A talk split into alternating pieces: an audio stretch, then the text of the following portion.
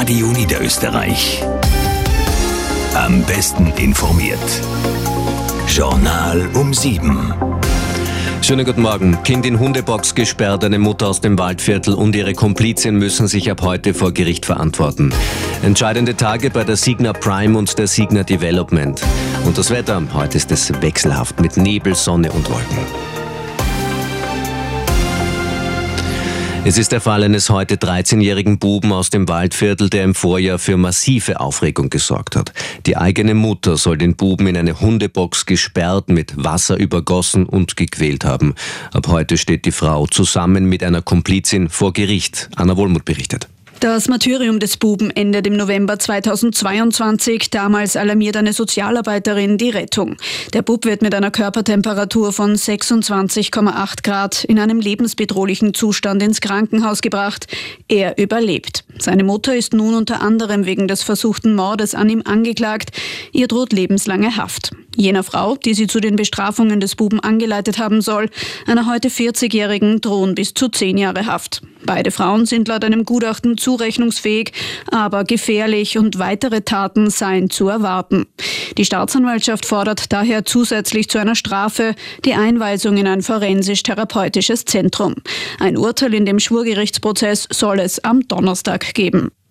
Für die Signa Prime und die Signa Development, also die beiden wichtigsten Töchter im Signa-Konzern, stehen entscheidende Tage bevor. Heute geht es bei Gericht um die Frage, wie hoch die Schulden der beiden Gesellschaften sind und damit auch, wie die Sanierungsverfahren ablaufen könnten. Maria Kern berichtet.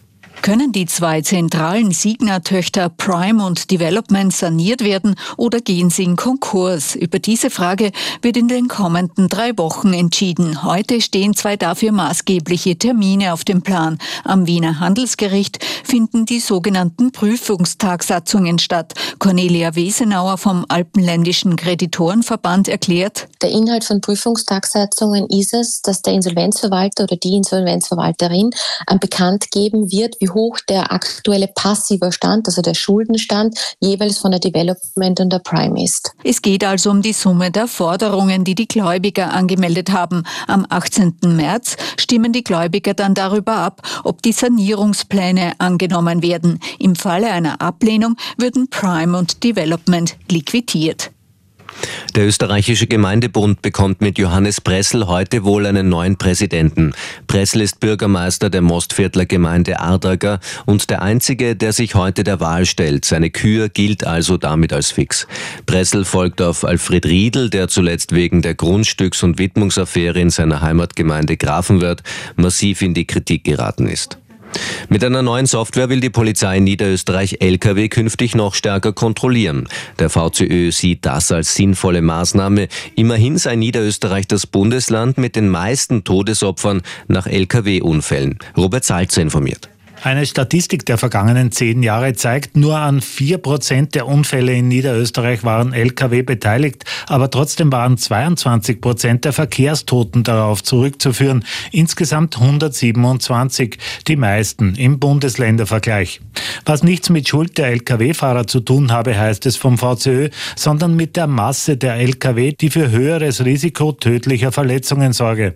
Deshalb seien Lkw-Kontrollen so wichtig, sagt VCÖ-Expertin Katharina Jaschinski, denn die Zahl der Lkw, bei denen schwere technische Mängel oder Verstöße gegen Lenk- und Ruhezeiten festgestellt werden, sei nach wie vor extrem hoch. Jaschinski plädiert auch für die Verlagerung auf die Schiene, denn ein Transit-Lkw nütze die Fahrbahn so stark ab wie 60.000 durchschnittliche Autos.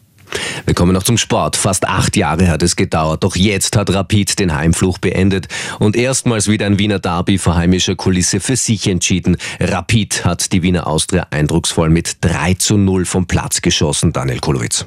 2870 Tage haben die Rapid-Fans auf diesen Tag gewartet. Seidel, Burgstaller und Grüll machen schon vor der Pause den 3-0 Heimsieg klar. Also erste Halbzeit war gefühlt das beste Spiel, seitdem ich da Sportdirektor bin. Sagt Sportchef Markus Katzer, der mit Trainer Robert Klaus offenbar einen Glücksgriff gelandet hat. Erstes Derby und sofort den Fluch beendet. Wir waren einfach bereit, wir waren gierig. Wir sind jetzt einfach froh, dass dieser Bann gebrochen ist, dass das Stadion positiv belastet ist. Das hat, glaube ich, extrem viel bedeutet, wenn man es mal gesehen hat im ganzen Umfeld. Ratlose Gesichter bei der Wiener Austria und Trainer Michael Wimmer. Das erste Gesicht von der ersten Halbzeit war natürlich kein äh, Derby-Gesicht. So kann man im Derby nicht auftreten. Dann haben sie uns überrollt. Im Derby ist es tut doppelt weh, das Spiel zu verlieren. Die Austria nun vier Punkte hinter Rapid und einen Platz im oberen Playoff. Klagenfurt darf mit den Top 6 planen. 2-0 über Blau-Weiß Linz. Sturm gewinnt in Tirol 2-0 und ist zwei Punkte hinter Salzburg. Das Radio Niederösterreich Wetter. Wir sehen wieder klar, in den meisten Regionen hat sich der Frühnebel schon aufgelöst. Da kommt jetzt nach und nach die Sonne raus, die macht heute Frühlingssaft. Dazu gibt es am Vormittag nur ein paar dünne Wolken, am Nachmittag dann noch dichtere. Es bleibt aber freundlich und dazu mild. 8 bis maximal 16 Grad gehen sich aus. 5 Grad derzeit in Poisdorf, 3 Grad hat es in Wiener Neustadt, 0 Grad in Amstetten und Zwettl, minus 1 Grad derzeit in St. Pölten. In den anderen Bundesländern auch größtenteils freundlich mit 7 Grad in Bregenz, 5 Grad in Wien, 4 Grad in Eisenstadt, 2 Grad in Klagenfurt, 1 Grad in Innsbruck und auch in Salzburg und minus 1 Grad in Linz und Graz.